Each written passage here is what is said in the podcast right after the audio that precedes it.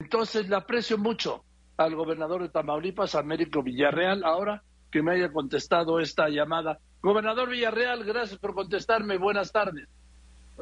Con mucho gusto, licenciado, a sus órdenes. Dígame, Joaquín, yo conocí a su papá, o sea que dígame, Joaquín, ah, por favor, además ni soy licenciado. Ah, muy bien, muchas gracias, Joaquín. Aquí estamos atentos. Gracias, gobernador. A ver, ¿qué pasó, gobernador? ¿Qué pasó el viernes? Bueno, pues el viernes de lo que tenemos nosotros conocimiento es que a las 9.20 de la mañana este vehículo con placas americanas, con cuatro ciudadanos americanos, entró a la ciudad de Matamoros y que a las 11.45 de la mañana pues vimos el video que es conocido por todos en, las redes sociales que circuló en donde hubo pues, un evento desafortunado y que estas cuatro personas son transportadas finalmente en una camioneta pick-up y, este, y perdimos el, con, el contacto con las mismas. En ese mismo lamentable evento eh, hubo una persona, una mujer de 33 años con nacional fallecida por una bala perdida y después de eso este, empezaron eh, las labores de eh, tanto de mitigación y precaución a la ciudadanía. Por ahí se circuló la noticia de que habíamos mandado nosotros la sugerencia de evitar la salida de la población civil pensábamos que eran dos hechos que se estaban repitiendo en diferentes puntos de la ciudad, así como eh, recomendar que no asistieran al turno vespertino a las escuelas eh, para poder estar atentos del seguimiento de esta circunstancia que nos había acontecido y comenzar a iniciar las investigaciones correspondientes. Bien, entonces, esto es el viernes. ¿A qué hora desaparece la camioneta pick-up con los secuestrados vivos y muertos? Aproximadamente a las 11.45 de la mañana. Es el último registro que se tiene a través de las cámaras de C5. Y en ese momento, pues, eh, no tenemos una certeza de la presunción de las condiciones de, eh, de pérdida de vida o no de que en ese momento fueron recogidos. Hasta ese momento eran cuatro víctimas de un secuestro, ¿no? Eh, así es, de una desaparición ahí. Nunca hubo una solicitud por parte de ningún grupo de una cobro o de una solicitud de rescate. Bueno, se llevaron a cuatro personas que desaparecieron desde antes de las 12 del día del viernes. A partir de las 12, ¿qué ocurre, gobernador? Pues eh, comenzamos a hacer eh, situaciones de labores de búsqueda en la situación de ver y presumiendo la situación de los heridos, que hubiera alguna presencia en alguna de los hospitales eh, habituales en los que se llevan a estas personas cuando tienen algún problema de esta naturaleza, así como a los eh, hospitales generales y de las instituciones de salud. Y también comenzamos a establecer los, la organización de las diferentes instancias de búsqueda de víctimas, de la Fiscalía de Justicia, la Secretaría General de Gobierno, la Guardia Nacional, las Fuerzas del Ejército, para hacer unas células de búsqueda y comenzar a tener indicios de dónde poder ir a, eh, por información a localizar a estas personas. Bien, así corrió el viernes. ¿Y qué pasa de la noche del viernes al sábado y en el correr del sábado, gobernador? Continuamos con esa eh, situación, con la búsqueda, la implementación de las eh, eh, fuerzas de seguridad, como te comento, en ese sentido, viendo y analizando las imágenes que teníamos por parte del C5, estableciendo las posibles rutas que este, pudieran tener o en lugar de donde los podían estar guareciendo Hubo comunicados por parte de la Fiscalía pidiendo el apoyo a la ciudadanía para que si tenía indicios de dónde pudieran estar estas personas, ir a hacer los operativos de búsqueda.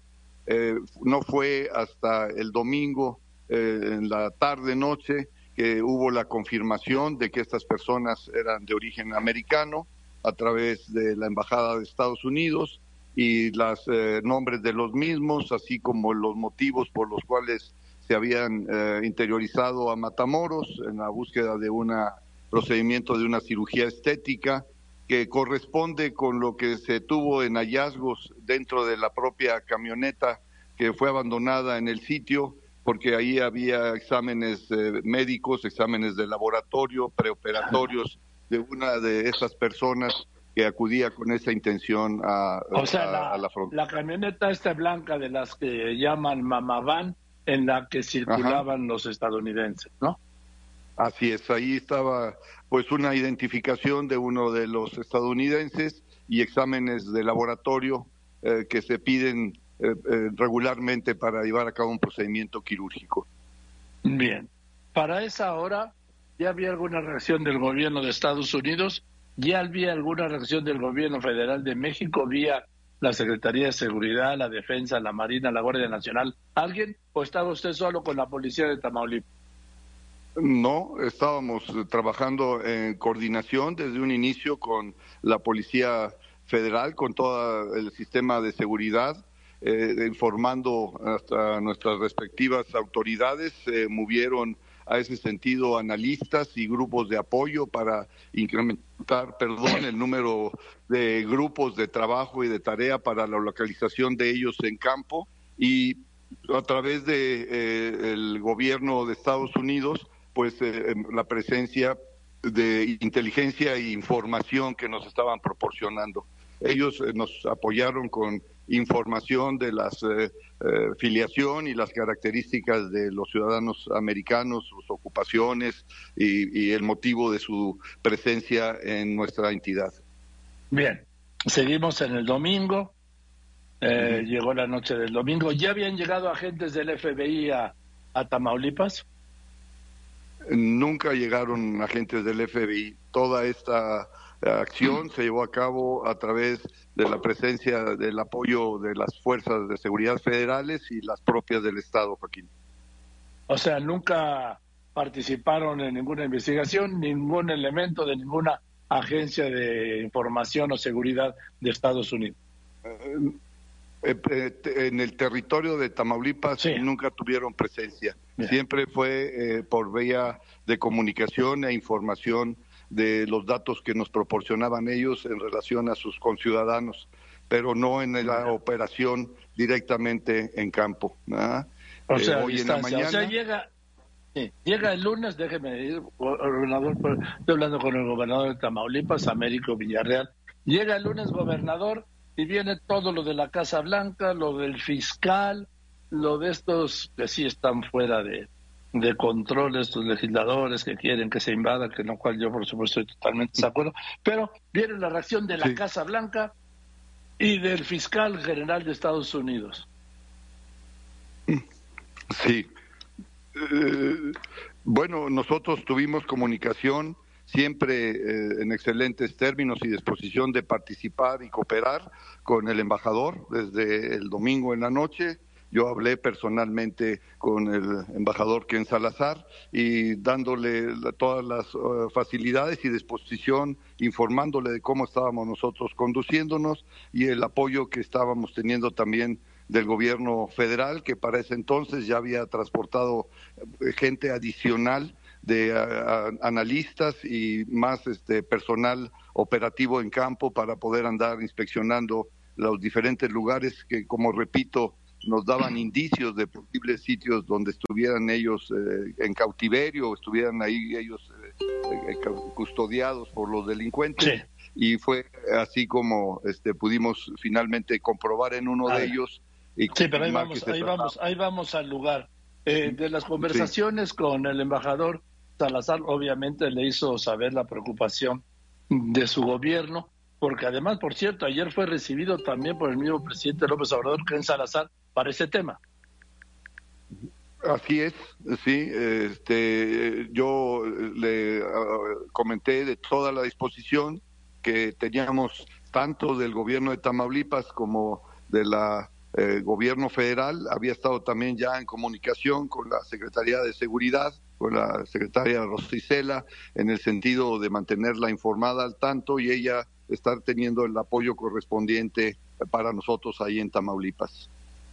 Bien, entonces, gobernador, corre el lunes y en qué momento llegan a dar con esta caseta en el que yo supongo que habrán llegado porque estos en su impunidad, estos delincuentes en la impunidad, dejaron la camioneta más vista del fin de semana, la pico blanca, pegada a la caseta. Pues sí, así es como hemos visto nosotros eh, que más o menos alrededor de las 8 de la mañana recibimos esta notificación otra vez como un indicio en que se mandó un grupo operativo para la confirmación de lo mismo, se ratifica la presencia efectivamente como lo mencionas de la camioneta que ha sido vista por todos y en su interior pues estaban este, estas personas eh, custodiadas por un joven ahí. Llegan, a ver, gobernador, localizan la camioneta lo, pegada a la caseta esta o casa, no sé cómo llamarle, ¿Y qué ocurre en ese momento? ¿Qué operativo se activa? Este, bueno, la situación es que va un comisario, va gente de la fiscalía para verificar que no sea otro falso indicio y se ve que está presente la persona americana, la cual eh, no tuvo ninguna situación eh, referente a un problema de su estado de salud, la circunstancia de una persona americana herida por arma de fuego en una de sus piernas, la pierna izquierda, y pues lamentablemente este, eh, dos personas más ahí sin vida eh, que corresponden a los mismos eh, ciudadanos americanos del evento que se presentó el, día viernes. O sea, con todo el operativo, gobernador, rodean la casa, se acercan y e ingresan o primero ¿O primero ubican a alguien desde afuera? Pues realmente eh, hubo, eh, eh, es una zona en su momento difícil de esa de Matamoros, ¿verdad? en ese lugar hay rumbo a la playa Bagdad, hubo múltiples lugares donde se nos mencionaba que había posibilidades de que estuvieran en el ejido Longoreño, en el Ejido El Ranchito, El Refugio, en Los Pájaros Azules, El Parral, El Mezquital, eh, Playa Bagdad, hasta que en todos ellos se anduvieron haciendo labores de eh, presencia, de investigación, y en una zona en donde no puede ir una sola persona a, verificar, sino se tiene que llegar con un eh, operativo de acompañamiento de las fuerzas de seguridad, de agentes investigadores, para corroborar que el dicho pueda ser el, realmente la causa de la investigación y la búsqueda que estábamos haciendo. Y fue finalmente uh, esto alrededor de las 8 de la mañana en que hoy se confirma y se ven a estas cuatro personas en las condiciones que hemos comentado y se inicia el operativo para darles la correspondiente seguridad darle los eh, primeros auxilios, en lo que yo pude hablar con la gente que estaba en el lugar. Afortunadamente, el, eh, el americano herido eh, es un, son heridas que no ponen en peligro su vida, así es como me las describen en ese momento.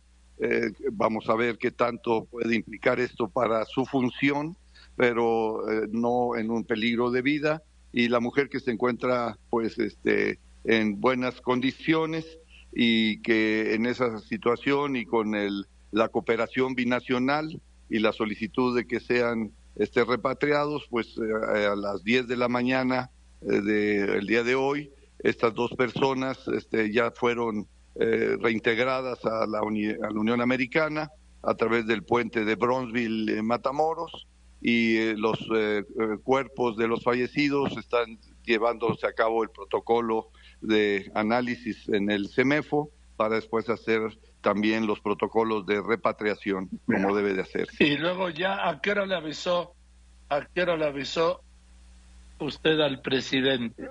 ¿Cuando estábamos en vivo o le había llamado antes?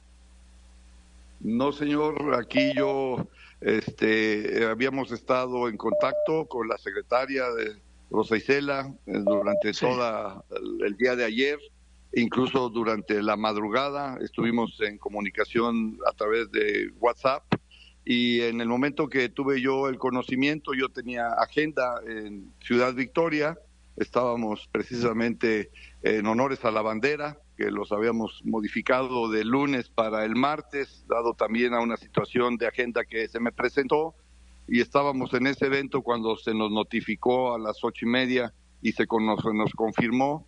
Eh, se me hizo una noticia altamente relevante y con la confianza de poderme comunicar con la secretaria que siempre ha estado atenta de nuestras eh, demandas y solicitudes de apoyo eh, tomé el teléfono y le digo yo aquí eh, de verdad y sinceramente no recordé que ellos estuvieran en ese momento en, la conferencia de la mañana, pero yo tenía eh, el deseo de informarle que ya se habían localizado las personas que tanto habíamos estado trabajando en conjunto para poder localizarlas y bueno, se dio la condición de que en ese momento el presidente consideró eh, que yo lo mencionara al aire.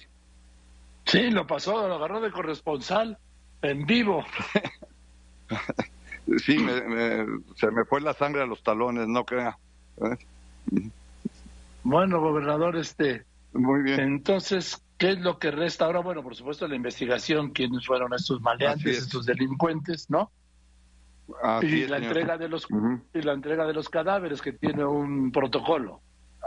Así es, y en la cooperación este, binacional, pues estar atento de las declaraciones que se haga por parte de los ofendidos en Estados Unidos y que eh, nos compartan esas declaraciones y pueda favorecer también los procedimientos de investigación en este lado para dar quienes fueron los causantes de este lamentable hecho. Y nosotros por su parte a la gente que estaba ahí custodiando este lugar donde fueron localizados un, también un joven de 24 años, que era el que estaba ahí eh, en ese sitio, pues comenzar a hacer los eh, interrogatorios y las condiciones pertinentes. Bien, em, bien, gobernador, pues le aprecio mucho su disposición para detallarnos qué ocurrió en estos días, cómo fue la localización en esta casa que llaman de seguridad que para mí pues es sintomático y determinante fue gobernador que hayan dejado ahí la camioneta a un lado, ¿no? Como repito, si nadie nunca hubiera visto ese transporte. Así es, Ma.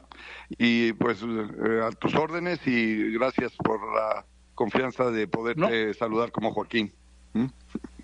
No, pues sí, pues es ni mal.